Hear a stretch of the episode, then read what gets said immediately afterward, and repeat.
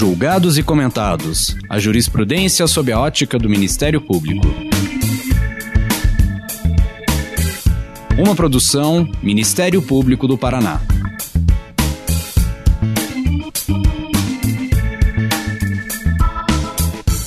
Olá, estamos começando mais um episódio do Julgados e Comentados. Eu sou Eduardo Cambi e hoje abordaremos sobre os procedimentos de reconhecimento de pessoas como provas em processos criminais.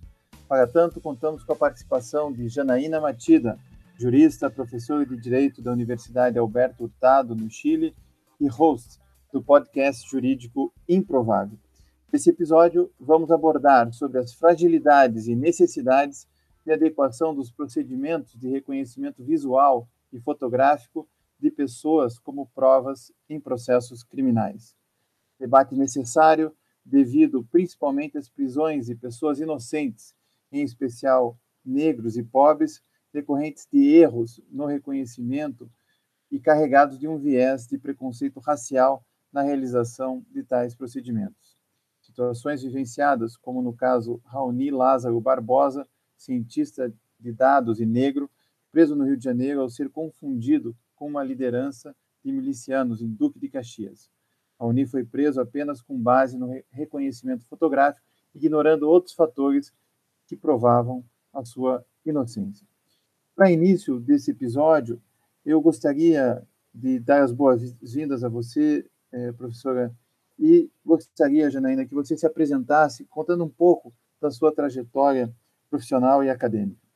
Olá, é muita alegria para mim estar aqui hoje nesse episódio de Julgados e Comentados com o professor Eduardo Cambi, é, para falar de um tema que é tão importante. Né? Mas antes de a gente abordar, então, o tema do reconhecimento de pessoas, a partir do uso de fotografias, principalmente, é, eu vou me apresentar.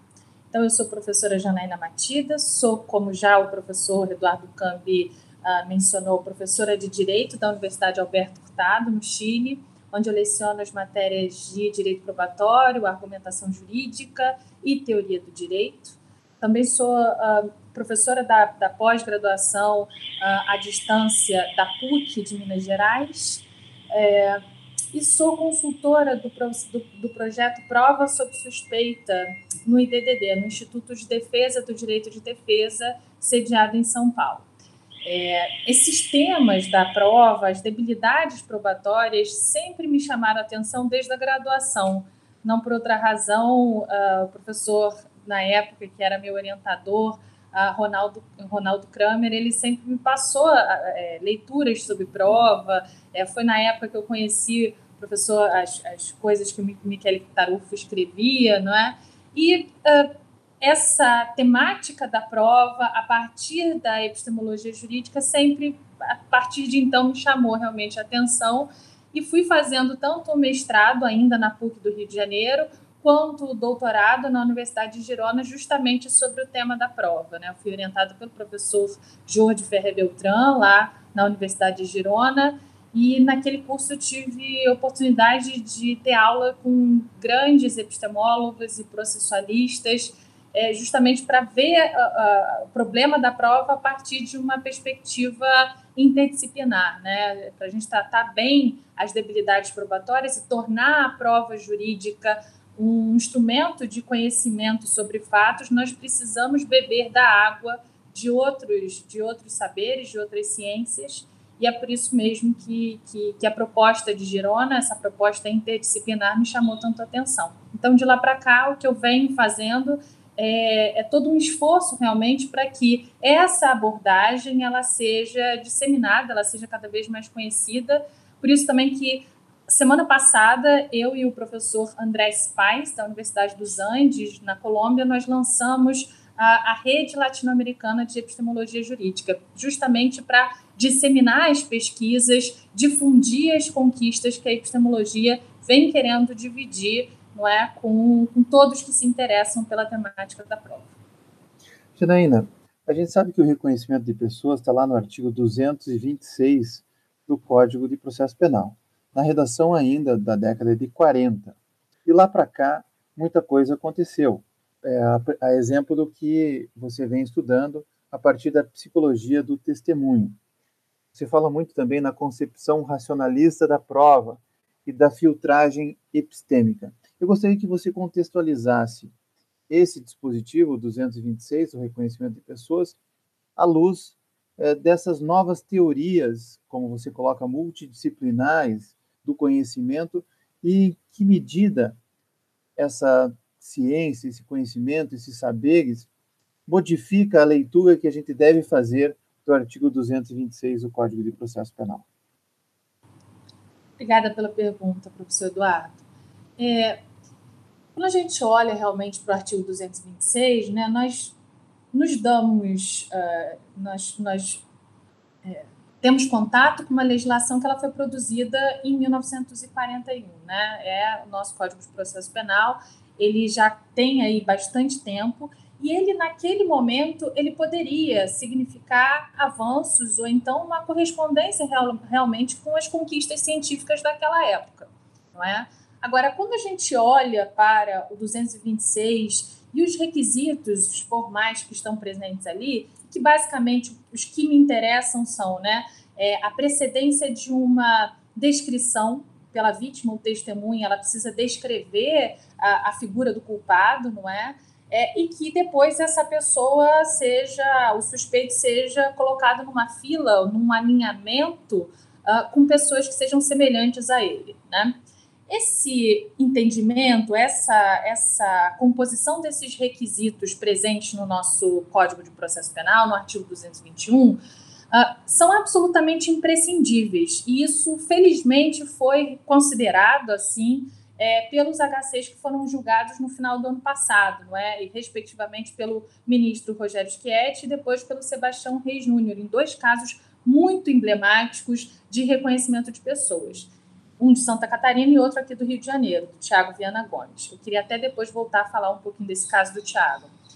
E assim, é, quando a gente olha para esses requisitos, nós evidentemente temos que partir deles, mas não podemos parar nesses requisitos.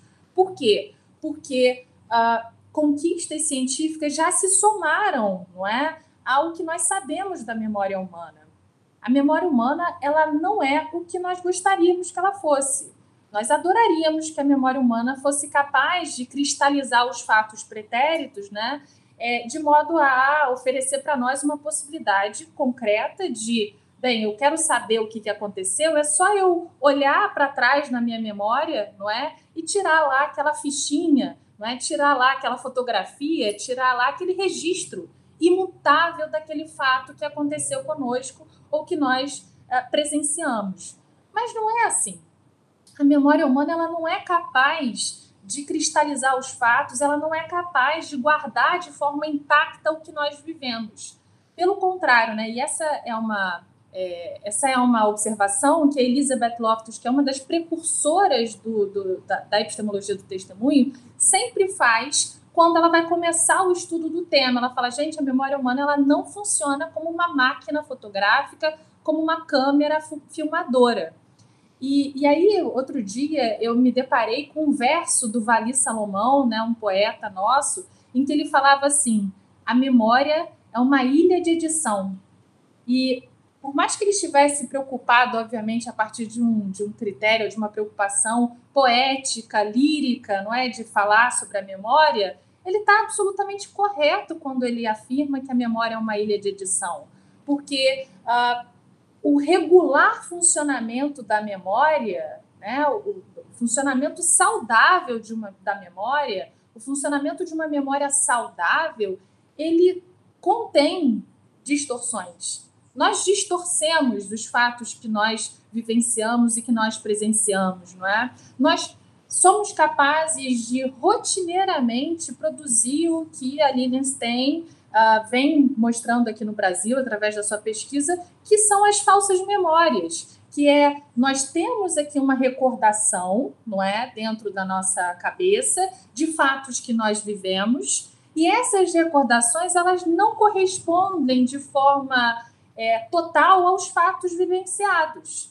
Então, por mais que nós é, é, emitamos enunciados que sejam sinceros, que sejam honestos a respeito daquilo que nós recordamos, é preciso sempre atentar para o risco de que aquilo que nós recordamos possa não corresponder a exatamente o que foi vivido.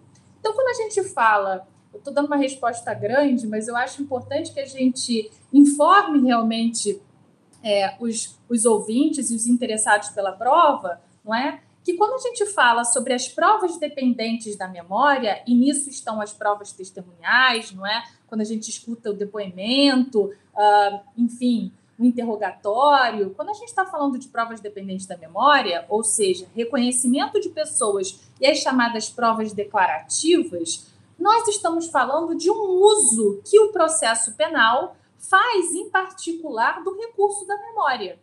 E se a gente sabe a partir dos avanços científicos, que a memória regularmente funcionando é capaz de ser distorcida, então nós precisamos sim rever que consequências jurídicas nós estamos dispostos a oferecer ao uso da memória. Então, quando a gente descobre que a memória não funciona daquele jeito que nós gostaríamos, não é possível mais que uma prova de reconhecimento feita de qualquer modo, a partir de procedimentos que são sugestionadores e indutivos, não é? é, é seja capaz de, por si só, oferecer uh, fundamento uh, a uma condenação. Eu diria que nem mesmo a decretação de uma preventiva poderia ser uh, feita a partir de exclusivamente a prova do reconhecimento, muito menos que dirá, não é? Uma condenação penal. E esses casos que uh, a gente que chegou ao nosso conhecimento recentemente só jogam luz nessa enorme debilidade probatória que caracteriza o nosso sistema de justiça. Então é isso, assim, eu acho que a partir daí, é, a partir dos avanços científicos que uh, as neurociências, que a psicologia do testemunho vem trazendo para nós, nós precisamos não apenas reconhecer que o 226 ele precisa ser cumprido, né? Isso é importante, não, não é possível uh, continuar validando reconhecimentos que inobservem o 226, mas além disso, sobretudo, é preciso robustecer o 226 a partir do que uh, os experts no reconhecimento de pessoas uh, estabelecem como requisitos importantes. Muito interessante isso que você está trazendo, Janaína, porque a gente vê que o Código de Processo Penal ele dá uma ênfase muito forte mesmo nas provas testemunhais, a ponto de nós termos, inclusive, súmulas de tribunais admitindo prova exclusivamente testemunhal para condenação. E uma pesquisa é, que se faz mostra que no tráfico de drogas, por exemplo, a maior parte dos condenados é, está baseado em provas testemunhais e testemunhos do flagrante. Né? Mais do que isso, a prova testemunhal no Código de Processo Penal de 41, ela substitui, inclusive, o corpo de delito direto. Né? Você pode, é, a materialidade do crime pode ser comprovada por prova é, testemunhal é, subsidiariamente. E você começa um artigo seu no Conjuro, muito interessante, né, o, do limite penal, a coluna limite penal. O título do artigo é o reconhecimento de pessoas não pode ser porta aberta à seletividade penal trazendo um caso, eu acredito que seja um caso americano, falando de um é, estuprador que foi reconhecido por uma vítima que disse ao promotor que tinha 100% de certeza que se tratava é, do criminoso. Ele foi condenado a 70 anos de prisão, cumpriu 27 anos de prisão e foi declarado inocente apenas em 2011, a partir da comparação do DNA dele com material genético colhido por ocasião do estupro. E aí me vem essa pergunta do Innocent Project, que é algo que vem sendo desenvolvido nos Estados Unidos e que trata do falso reconhecimento. Inclusive com um dado de que cerca de 70% das condenações em que o Instituto atuou foi reconhecido os falsos reconhecimentos. Gostaria que você falasse um pouco desse Innocent Project e também contextualizasse a importância desse projeto que agora também nós temos no Brasil. A atuação do Innocence Project é absolutamente primordial, não é, para evidenciar os erros que foram cometidos através do reconhecimento de pessoas. Né? Existem muitas causas de erros judiciários, eles mapeiam todas essas causas e a causa do reconhecimento falso, né? É, o falso reconhecimento é a principal causa, como você mesmo mencionou, Eduardo. 70% daquelas mais um pouco mais de 370 exonerations, revisões criminais em que o Innocence Project atuou, não é? 70% disso se deveu a reconhecimentos de pessoas de pessoas inocentes no lugar de, das pessoas culpadas, né? E aqui no Brasil a gente tem a, a, a iniciativa sob a, enfim, a direção é, da Flávia Raal, da Dora Cavalcante, do Rafael Tucherman, e que vem fazendo um trabalho também muito importante é, para mostrar realmente, para trazer à luz esses casos de falsos reconhecimentos, né, de erros judiciários causados por falsos reconhecimentos. E assim, para vocês verem, para a gente realmente é, é, é, trazer aqui para os ouvintes né, do, do, do, podcast a importância que, que, que tem essa relação entre o direito e a ciência, né, entre o processo enquanto forma de determinar fatos é, e as ciências. A gente precisa olhar para os avanços científicos porque os avanços científicos tiram a gente desse lugar de ignorância em um lugar de injustiça. Porque quando a gente olha para esses casos que o Innocence Project nos Estados Unidos conseguiu atuar, nós vamos perceber que isso é uma, é uma parte ínfima de um iceberg muito maior não é? Porque eles só conseguiram atuar nesses, nesses processos e conseguiram então a revisão, o resultado da revisão, porque houve a prova de DNA. Todos esses processos eles foram antecedidos pela produção da prova de DNA, que mostrava o contraste absoluto, não é, entre o material genético encontrado nas cenas de crime e o material genético e o sangue da pessoa que tinha sido condenada. E esse caso que você recordou, que eu uso nesse artigo do, do da limite penal, ele é um caso que ele está, gente, vocês todos podem ver, é, é, ter acesso a esse caso. Esse caso está no site do Innocence Project, mas também está numa série que todos nós é, pudemos ver, né, que está passando no Netflix, que é uh, o DNA da Justiça. E nessa série, no episódio 6, é, eles tratam justamente desse caso. Né? E é um caso realmente que uh, muito chamativo, porque a vítima ela chega a ter reações corporais realmente no momento da audiência, né? Ela tem alteração física é, porque ela é colocada é, diante do, do, do, do, suposto estuprador, né? Ela olha para ele e ela fala, eu tenho 100% de certeza que é ele.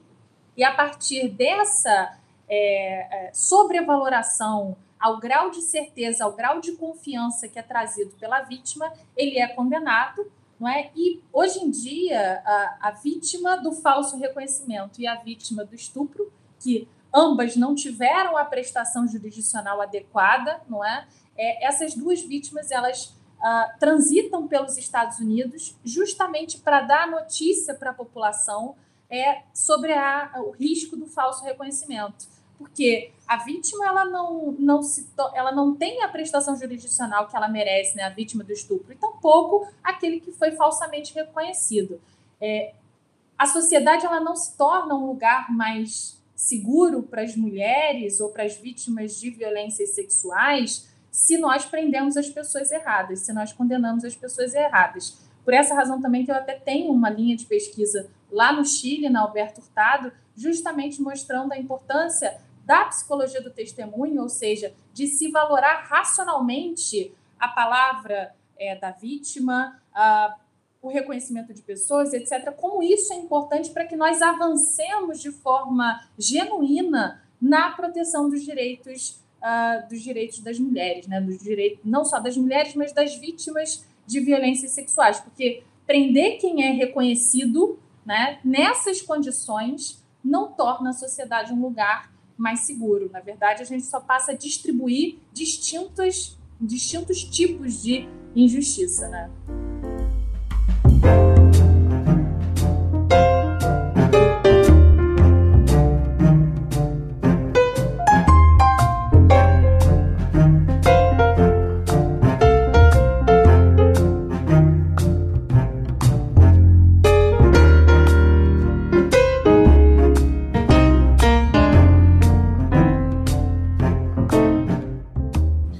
Brasil tem sido reiteradamente condenado na Corte Interamericana de Direitos Humanos por falta de investigação. E a gente conhece um pouco ah, que esse é o, o calcanhar de Aquiles do antes do processo penal, ou seja, a investigação é mal feita, né?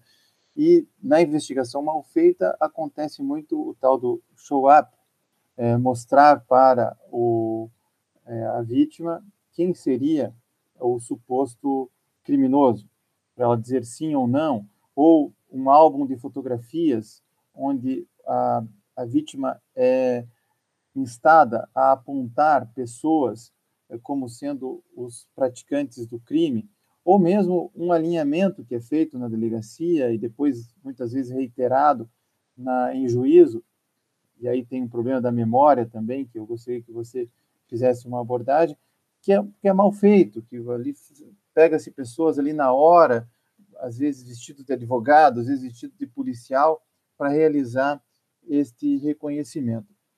Você prega a filtragem epistêmica. Você prega a concepção racionalista da prova. E fala, inclusive, em variáveis de estimação e variáveis sistêmicas. Explica para nós de que modo essas variáveis de estimação e variáveis sistêmicas se colocam para o sistema de justiça nessa filtragem epistêmica e de uma concepção mais racionalista do reconhecimento de pessoas. Pergunta boa, pergunta ampla, né? Vamos lá. É, vou começar pelo fim da, da sua pergunta, né? Falar sobre a concepção racionalista da, da prova e uma filtragem epistêmica. Para explicar isso, geralmente eu gosto de fazer uso de algumas páginas da Marina Gascon, né? Quando dou o curso lá de Direito Probatório para Alberto Hurtado, a Marina Gascon, que é uma importantíssima autora de epistemologia jurídica, professora de Castilha de la Mancha, é, ela fala sobre um modelo uh, uh, cognoscitivista de fixação dos fatos, de determinação dos fatos, não é? A partir dessa concepção racionalista. E aí a Marina explica como a agenda da epistemologia jurídica é tanto uma agenda descritiva como também uma agenda normativa ou prescritiva de como as coisas deveriam ser, né? Em que sentido a epistemologia jurídica ela tem uma agenda descritiva, né? Ela tem uma agenda descritiva porque todo epistemólogo tem que ser interessado em conhecer e dar a conhecer as regras e práticas probatórias de um determinado sistema jurídico. Então, é, é descritiva no sentido de que, por exemplo, eu, Janaína, me interesso pelas regras e práticas probatórias do sistema de justiça brasileiro e também do chileno, por exemplo. É, e aí eu tenho que ser capaz, ou uma das minhas pretensões é ser capaz de descrever as regras tais quais elas são, não é? nem melhor nem pior, ser capaz de produzir proposições normativas que sejam verdadeiras acerca das regras que existem. Então, a epistemologia jurídica ela quer oferecer para nós ferramentas para tornar esse uh, esforço de se conhecer os sistemas jurídicos probatórios de modo mais adequado, de modo mais uh, concetâneo com a realidade, não é? Mas outra coisa também que a epistemologia jurídica quer né, e é uma pretensão importante da epistemologia jurídica, é oferecer crítica ao que é, crítica às regras e, pro, e, e, e práticas probatórias que existem, de modo a que nós possamos construir regras e práticas probatórias melhores. Melhores a partir de que critério? Porque, claro, quando a gente fala eu vou avaliar e eu, e eu quero melhorar, melhorar a partir do quê? Melhorar a partir da busca pela verdade dos fatos. Então, epistemólogos, eles têm um compromisso forte com a busca pela verdade. Eles têm um compromisso forte com uh, uma teoria da verdade como correspondência, não é? Em que uh, importa sim fazer com que a realidade dos fatos adentre ao processo. E vai adentrar ao processo à medida em que as regras e práticas probatórias sejam sensíveis à realidade, ou seja, tenham um passado pelo que eu, Marcela Mascarenhas Nardelli e Raquel Erdi chamamos de filtragem epistêmica. A filtragem epistêmica das regras e práticas probatórias é justamente nós voltarmos a nossa atenção para as regras e práticas probatórias não é? e fazer com que elas sejam o mais porosas possíveis à realidade dos fatos, à verdade. Nesse sentido, é preciso dotar a prova jurídica não é, dessas capacidades que é justamente o diálogo com a psicologia, com as neurociências, com as tecnologias que vão fazer que isso seja possível. Por isso, isso que a gente chamou de filtragem epistêmica, né? Filtragem epistêmica neste sentido de fazer com que a prova jurídica ela não seja divorciada das melhores metodologias de conhecimento dos fatos que ficam e que são desenvolvidas é, fora do direito. O direito ele precisa se comunicar, precisa ter essa ponte com uh, outras ciências. E aí, uh, falando especificamente sobre as provas dependentes da memória, que é o caso do reconhecimento, não é? é quando a gente olha para pesquisas importantes, como a feita pelo Gary Wells, que é um pesquisador norte-americano, nós, e essa pesquisa é de 1978, ou seja, tem bastante tempo já que é, é, possível saber que a memória humana ela não funciona como nós gostaríamos que ela funcionasse. E aí o Gary Wells, nesse artigo dele, ele fala sobre as variáveis uh, de estimação e as variáveis sistêmicas, ou seja, a memória humana ela pode sofrer uma série de distorções. O que nós guardamos na, nas nossas recordações pode não ser exatamente o que aconteceu no plano dos fatos, no plano da realidade, por uma série de variáveis, não é? E aí ele chamou de variáveis de estimação aquelas que não estão sob o nosso controle. São variáveis que a gente precisa conhecer para saber né, justamente os seus uh, efeitos e poder, uh, conhecendo os seus efeitos, valorar adequadamente aquelas recordações, não é atribuir a credibilidade que elas efetivamente merecem. Mas então, essas variáveis que ele chamou de estimação, se contrapõem às chamadas variáveis sistêmicas ou variáveis do sistema, é, entendidas essas segundas como as variáveis que são produzidas pelo próprio sistema de justiça. Essas variáveis estão sim sob o nosso controle e podem ser, em alguma medida, eliminadas, não é? Ou substituídas por boas práticas de produção probatória. Então, quando, por exemplo, a vítima recebe uma foto sozinha, né? uma, uma única foto pelo WhatsApp, nós estamos produzindo ali o que nós chamamos de variável uh, sistêmica. Nós estamos sugestionando a memória da vítima. Por quê? Porque o tempo passa, não é? O tempo daquele fato passou, e isso, inclusive, é uma variável também, mas é uma variável de estimação. Não tem como a gente segurar o tempo e fazer com que o tempo não passe. O tempo passa. É, essa variável no armazenamento, né? Uh, produz efeitos na memória humana, nós esquecemos de diversos detalhes, etc. E aí vai se formando uma certa lacuna a respeito do fato.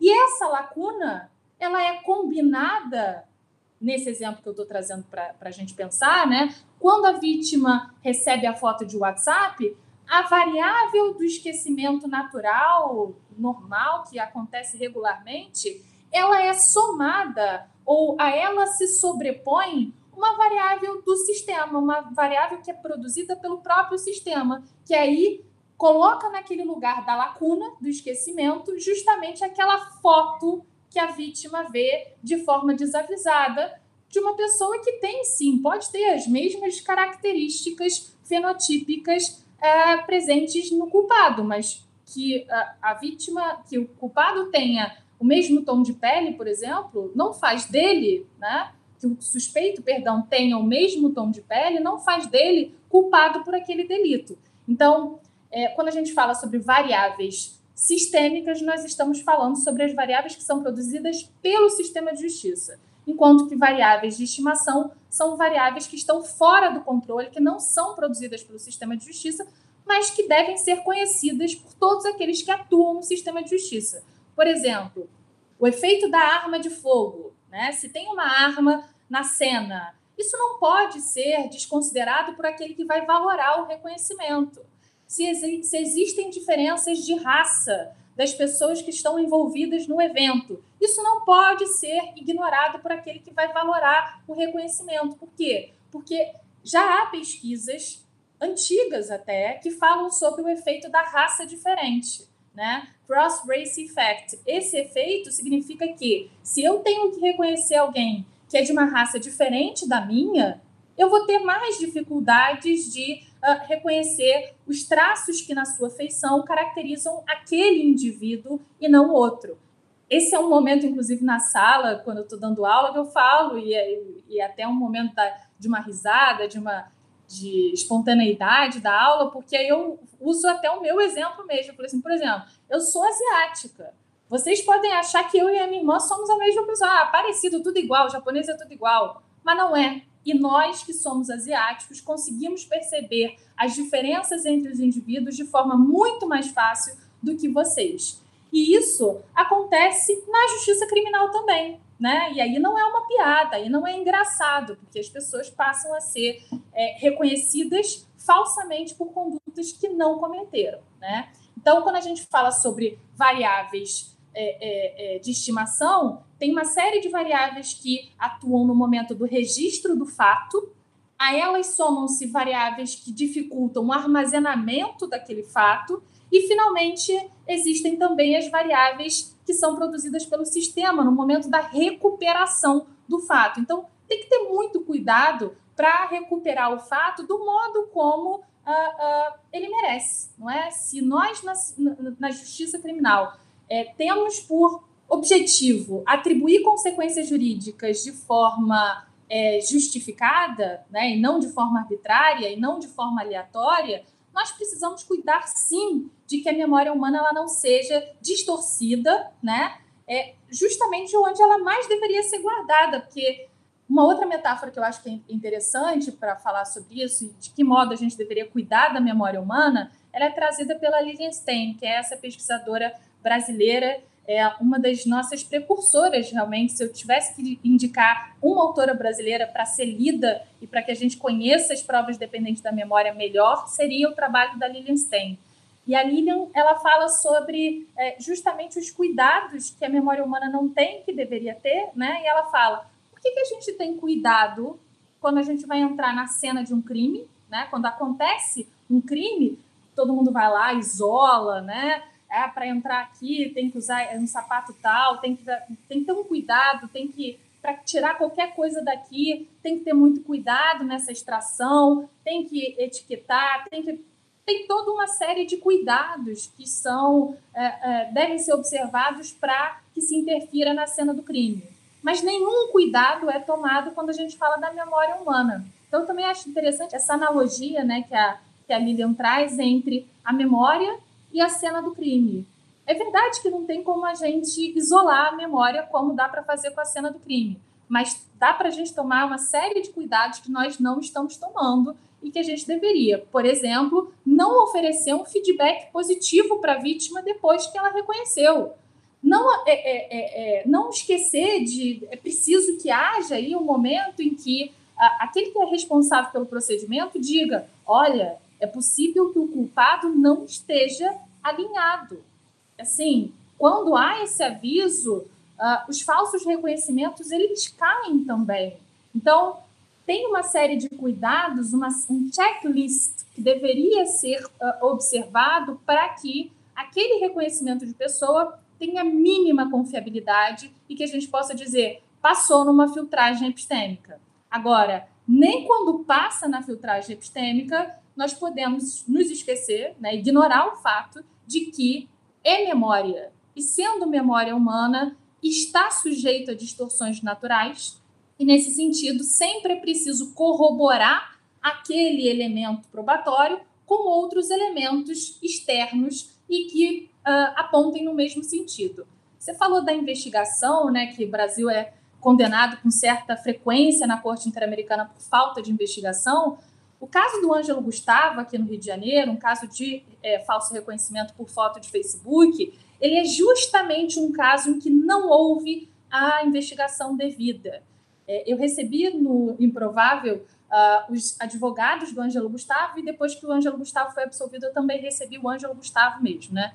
E aí, assim, conversando com a Clarissa e com o José Carlos, que são os advogados, eles falaram, por exemplo, uh, trouxeram para nós o fato de que durante a investigação, nenhuma das câmeras dessa movimentada avenida onde aconteceu uh, o, o, o assalto, nenhuma das câmeras de segurança foi tempestivamente colhida pela investigação.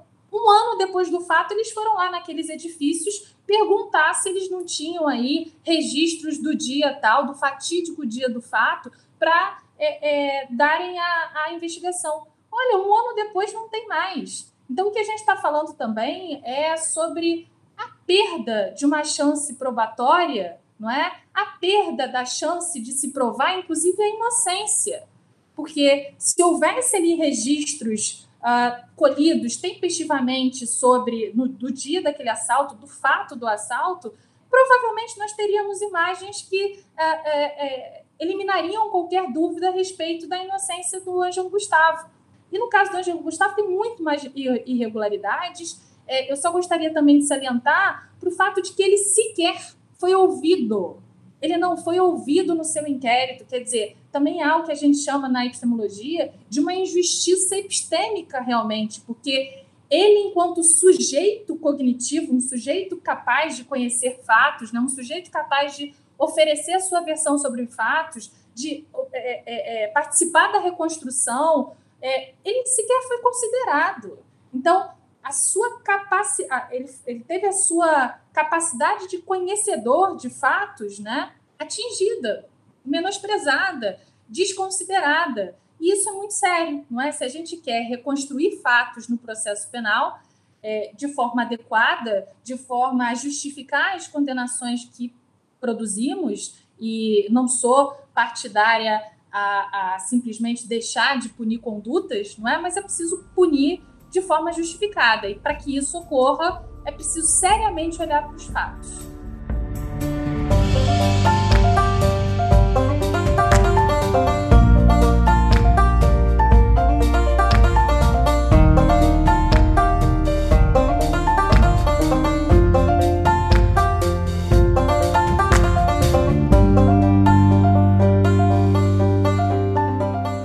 Lembrei muito da Miranda Flicker quando fala da epistemologia da injustiça, justamente porque a prova oral está baseada na credibilidade. Por exemplo, na credibilidade que o policial tem, a gente fala aqui numa presunção, uma fé pública de que ele está dizendo a verdade, né? E às vezes, ao revés, né? Com os vieses cognitivos todos, as heurísticas, que um negro, que um pobre tem uma credibilidade menor. Ainda que não se diga isso, se faz isso. E dentro dessas variáveis sistêmicas que você tem falado, até para combater essa falsa memória, é, o que, que, a gente pode fazer? Né?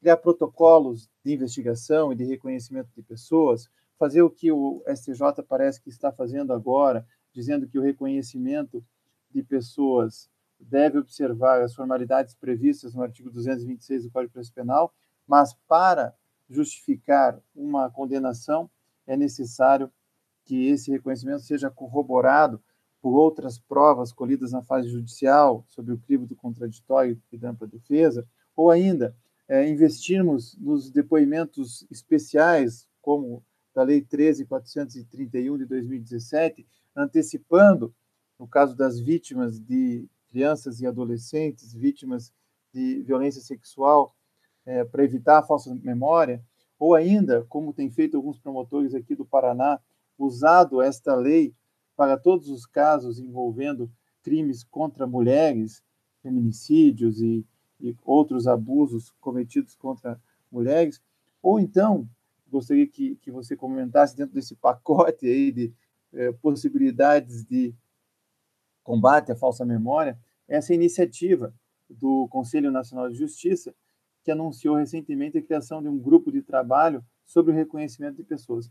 Quais são as melhores estratégias que a gente tem para enfrentar o problema das falsas memórias? Interessante a sua pergunta é, e acho ela absolutamente adequada a esse momento que nós estamos vivendo, né?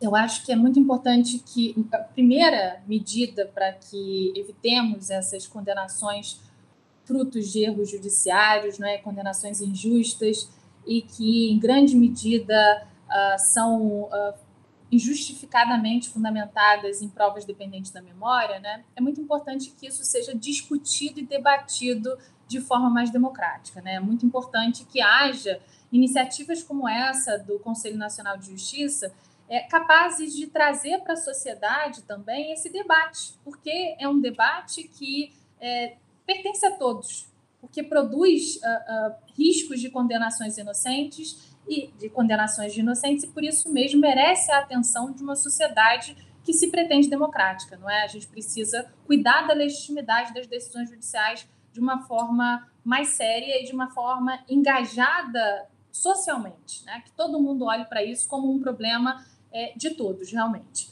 Agora, pensando especificamente sobre essas, uh, sobre essas estratégias, eu diria que uma importantíssima uh, medida é que uh, o reconhecimento, não é? Não só o reconhecimento, mas a produção de provas dependentes da memória. Mas o reconhecimento, já que o nosso episódio é sobre reconhecimento, o reconhecimento, o procedimento ele precisa ser gravado. É preciso que haja a gravação realmente, o registro de como o reconhecimento foi produzido. Porque não basta que no processo se diga, ah, reconheceu. Reconheceu em que circunstâncias? Reconheceu com que tipo de alinhamento? Foi show-up? Qual foi a fotografia que foi é, é, exibida à vítima? Qual foi a situação? Quer dizer, tem um caso, é, o caso do, do, do, do Ângelo Gustavo, é, não há a, a, fotografia que foi de, exibida à vítima não está presente no processo. Quer dizer, como que a gente pode se defender, não é? Como que o acusado pode se defender, como a defesa do acusado pode organizar os argumentos para bem atuar no processo se não sabe do que está se defendendo. É, teve esse caso também do Raoni, que vocês começaram o episódio de hoje narrando o caso do Raoni. Esse caso também é emblemático porque a fotografia que foi reconhecida sequer é do Raoni. Ele foi preso por uma fotografia que não é dele. Como que as fotografias vão parar nos álbuns? Então, é preciso aqui que a gente indique, não é? Todas essas irregularidades e pense conjuntamente, a partir realmente de um, de um painel de experts, também a partir de aprendizagem com que outros sistemas jurídicos vêm fazendo, para que nós possamos tornar o nosso sistema de justiça melhor. Então, eu diria que, se a gente olha, por exemplo, para é, a experiência do Reino Unido, né, é preciso gravar esses reconhecimentos, que os reconhecimentos sejam procedimentos absolutamente registrados. É preciso que as fotografias que sejam utilizadas elas estejam no, no processo, né, assim, elas estejam é, sejam é, é, é viabilizadas a defesa a conhecerem, né? É preciso que haja é, uma ausência de feedbacks positivos, é preciso que haja as instruções para que a, a, vítima ou a testemunha passem por essa situação, por esse procedimento da melhor forma possível, não é? Então, que elas saibam que é possível que a vítima não este, que o culpado não esteja ali, não é? E que, enfim, que nós cuidemos realmente que essas variáveis sistêmicas elas não estejam é, em grande medida, não é, na medida possível, é, presentes é, na prova de reconhecimento. Algo que é muito chamativo é o, a repetição do reconhecimento. Né? É algo que é muito comum, uh, uma soma de reconhecimentos. Mostra a foto para a vítima enquanto ela ainda está a caminho, né? assim, ah, envia pelo WhatsApp e fala, a senhora pode vir aqui para reconhecer essa pessoa? Então, ela recebe no WhatsApp a, a foto do suspeito, depois ela chega na delegacia e passa pelo procedimento, que muitas vezes pode ser só o show-up, imaginem vocês, e depois, uh, no momento da audiência, ela é aquela pessoa tem a sua face exibida novamente à vítima. Muitas vezes, na audiência, é, existe aí um alinhamento que nós chamaríamos de um alinhamento injusto. Por quê? Porque aquela pessoa, às vezes, está com uma roupa já de presidiário, ou ela está com algemas, ou ela é exibida com pessoas que evidentemente trabalham na justiça, não é? é e aí também é, é, existe o problema do alinhamento injusto, porque não basta que a gente reúna três, quatro pessoas para colocar junto, é preciso que essas pessoas, que inclusive é em número superior a isso, né? É, existem estudos que dizem que deve ser a partir de seis pessoas, é, quando a gente fala de reconhecimento é, presencial, não é? Mas não basta apenas que a gente junte pessoas numericamente ali. É preciso que as pessoas tenham realmente semelhança com o suspeito e que muito importante que essas outras pessoas sejam sabidamente inocentes sobre aquele é, fato que está sendo investigado. Porque imaginem vocês, aí reconhece uma outra pessoa, abre uma outra linha de investigação. Não, em cada fila, em cada alinhamento, é preciso contar apenas com um suspeito. Isso é manifestamente contrário a tudo que a gente vê nas delegacias do Brasil.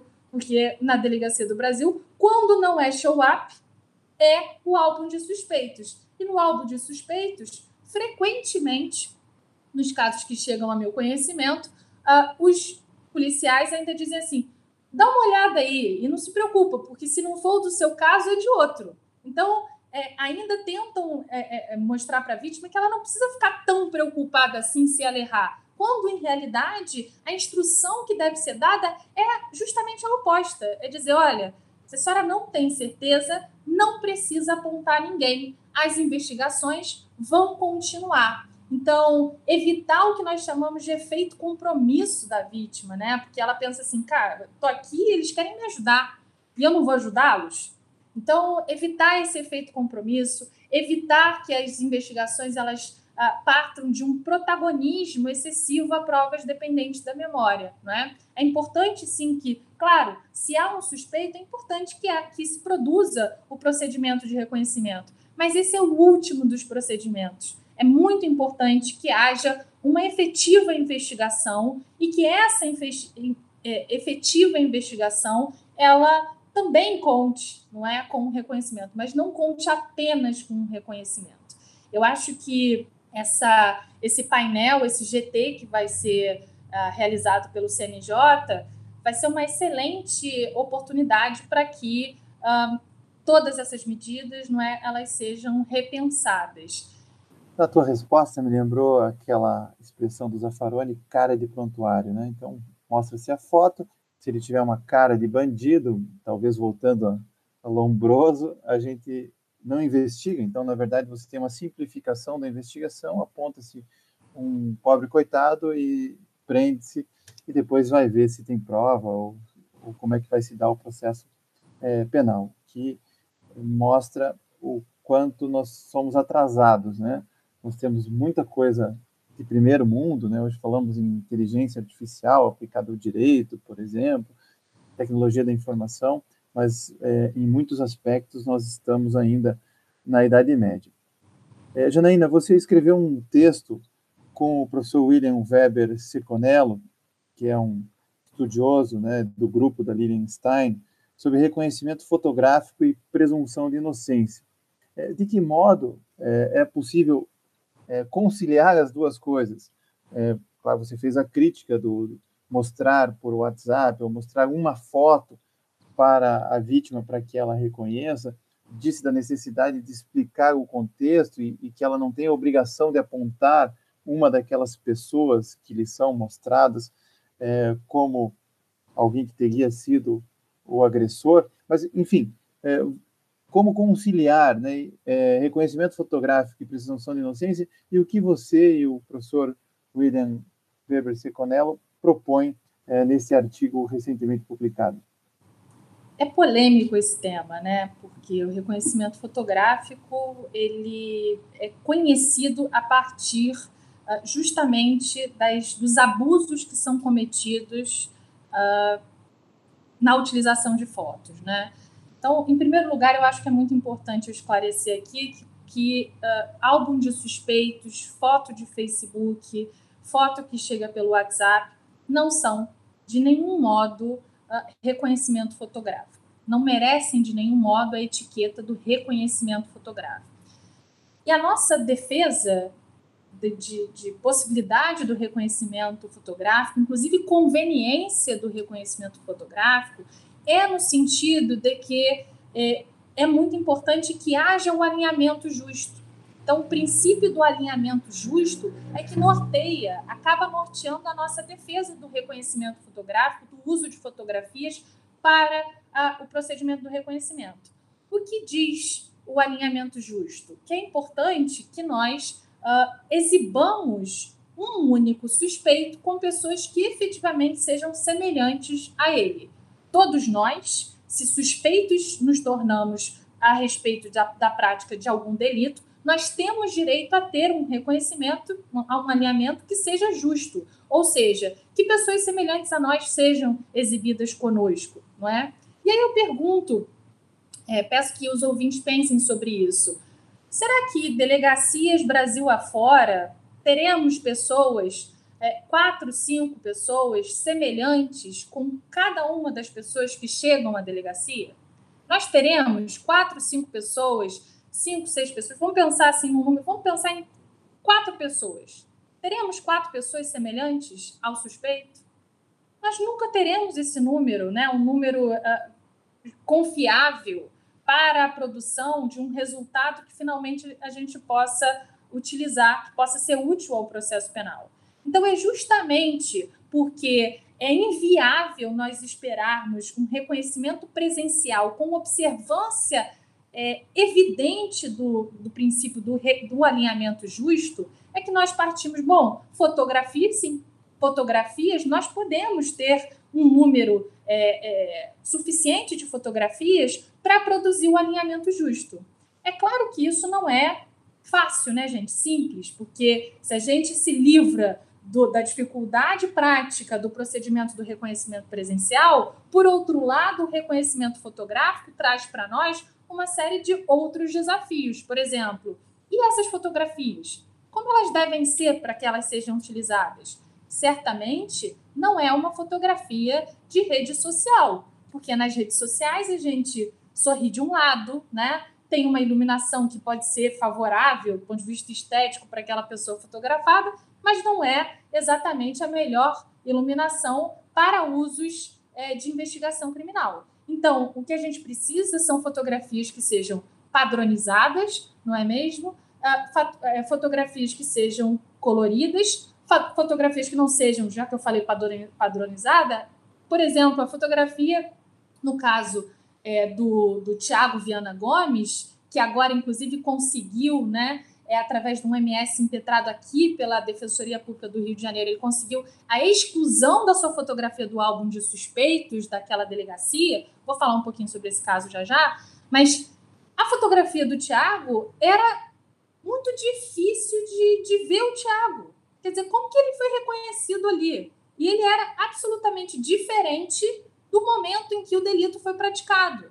Então, também tem desafios aqui para o uso da fotografia. Só que nós entendemos, eu e o William, que é preciso sim explorar as potencialidades de uso da fotografia, justamente porque o reconhecimento presencial ele não convém ao alinhamento justo, ou seja, é muito difícil a gente produzir alinhamentos justos na velocidade que as investigações criminais precisam, é, delegacias Brasil afora outros sistemas jurídicos que passam a produzir menos revisões criminais em decorrência de uh, uh, reconhecimentos falsos já vêm utilizando fotografias, por exemplo, o Reino Unido. Então, eu acho que é importante realmente que, é, enfim, de nenhum modo, repito e insisto, estou aqui chancelando a prática odiosa do álbum de suspeitos, mas é preciso sim que a gente olhe para como que a gente produz, por exemplo, um banco de dados para ser utilizado nessas situações, né? Que tenha fotos padronizadas, que tenham fotos que facilmente podem, possam ser montadas, né? Tem um mosaico para ser exibido para as vítimas e testemunhas. Também é importante, se nós vamos usar fotografias, que haja a formulação de critérios, inclusive, para a produção do mosaico. Porque por que, que uma foto vai parar né, num mosaico que vai ser exibido para uma vítima? Então, também é preciso pensar nisso. É preciso partir da descrição que a vítima ou testemunha oferecem, não é? é não colocar pessoas que manifestamente vão contra ao descrito pelas vítimas e testemunhas. Então, uma pessoa que tenha 20 centímetros a mais, ela não pode constar, por exemplo, num mosaico, né? Então, esse esse artigo que nós escrevemos, falando sobre reconhecimento fotográfico e a sua compatibilidade com a presunção de inocência, parte justamente daí, parte justamente sobre a efetividade da tutela da inocência na etapa da investigação. Nós precisamos que o alinhamento justo, ou seja, esse alinhamento que é capaz de reduzir falsos reconhecimentos, ele seja praticado de forma robusta nas distintas é, é, regiões brasileiras, não é? é? delegacias Brasil afora. Então, é por isso que a fotografia ela é uma, é, é uma possibilidade. Agora, que fotografia, a partir de que uh, uh, padrões, em que momento a fotografia entra, em que momento a fotografia sai do arquivo policial. Isso é muito importante. E aí, é nesse etapa mesmo que eu queria falar do caso do Tiago, né? O caso do Tiago Viana Gomes é um caso também que salta aos olhos, porque ele foi reconhecido nove vezes. E ele foi reconhecido nove vezes porque, de forma absolutamente injustificada, né? Imagina, ele não tem nenhuma condenação criminal, ele teve um processo, um processo originário em razão de receptação, mas que ele não foi condenado, né? Quer dizer, ele estava junto da pessoa que tinha um carro, é, se eu me lembro bem, é, que depois se descobriu que tinha uma origem de roubo, né? É, e aí ele foi processado por essa receptação, mas foi absolvido. Não importou. A partir daquele momento, como havia o registro fotográfico do Tiago naquela delegacia, é, 57 aqui do Rio de Janeiro, é, a foto dele passou a ser é, é, é, exibida né, com certa frequência. E a partir do momento que a fotografia dele passou a ser exibida com certa frequência, ele foi, dia após dia, sendo reconhecido por delitos que não cometeu. E aí, uh, felizmente, foi esse uma, uma das decisões, esse, esse caso deu origem a uma das decisões é, que eu, eu, sempre gosto de mencionar. Nós atuamos nesse caso como amicus curiae, o IDDD atuou no caso do Tiago como amicus curiae é, é, nesse caso. É, apresentamos uma peça que, enfim, foi lida pelo, pelo Sebastião Reis Júnior. É, e aí, nesse, nesse processo, uh, embora o Tiago tivesse sido, então, foi absolvido, ainda assim até hoje, até hoje não, mas até semana passada, a fotografia do Tiago continuava sendo exibida nas investigações. E ele continua sendo reconhecido.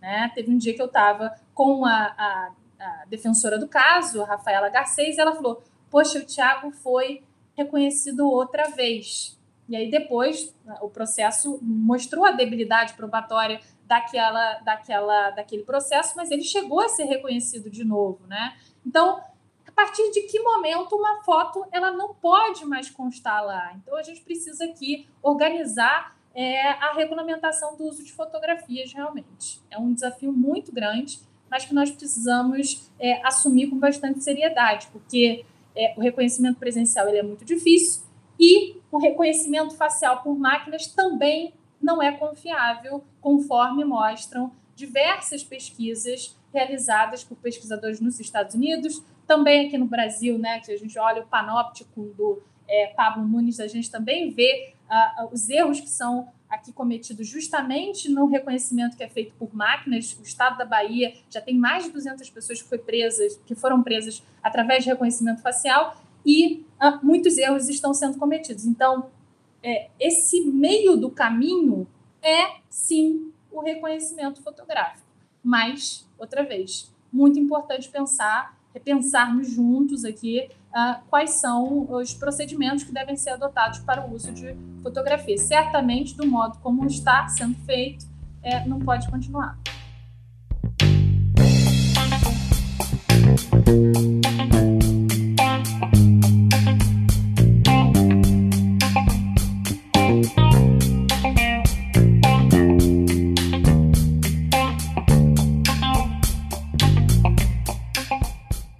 Finalizar, Janaína, nesse contexto da epistemologia da injustiça e considerando que essas injustiças são estruturais e que elas vão passando, como é o racismo também estrutural, é, não é atribuído a, a um é, agente público ou a outro, é algo que está na cultura e na forma como nós trabalhamos.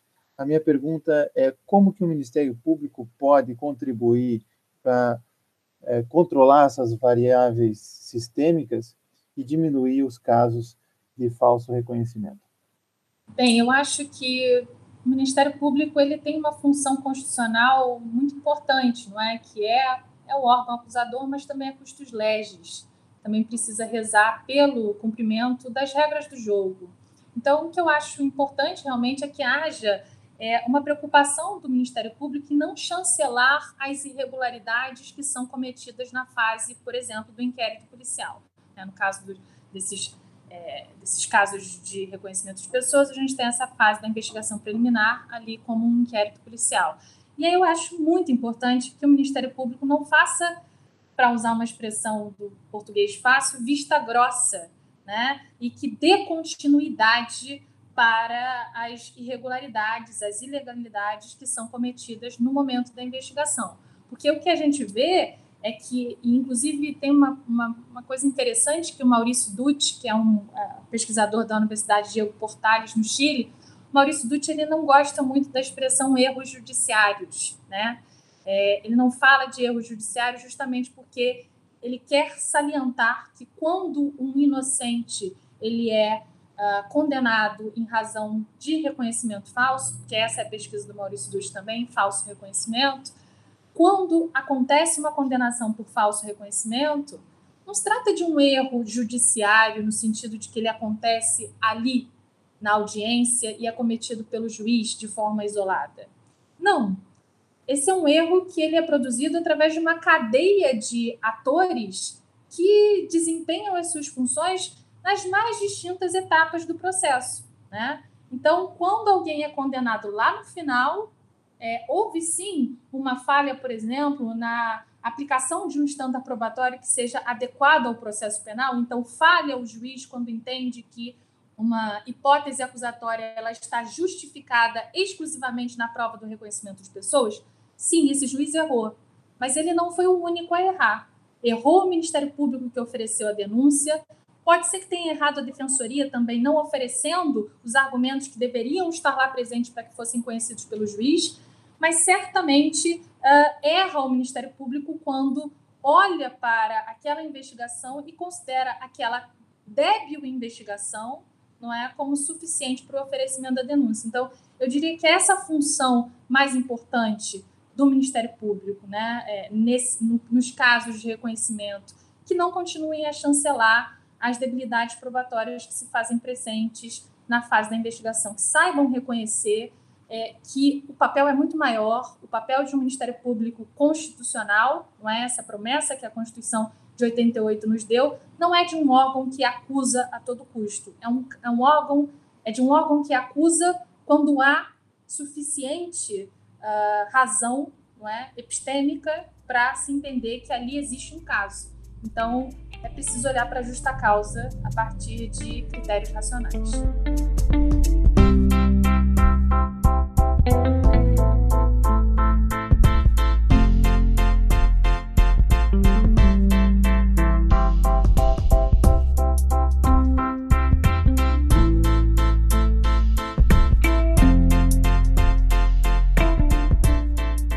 Ainda quero agradecer a sua participação nos Julgados e Comentados. Muito obrigado por ter dividido conosco os seus conhecimentos e trazido luz a um tema tão importante que é o reconhecimento de pessoas.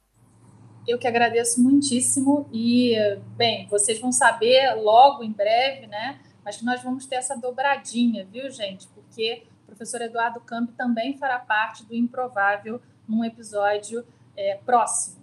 É isso, muito obrigada. Não se esqueça de curtir ou se inscrever em nossas redes sociais e assinar nosso podcast no aplicativo de sua preferência.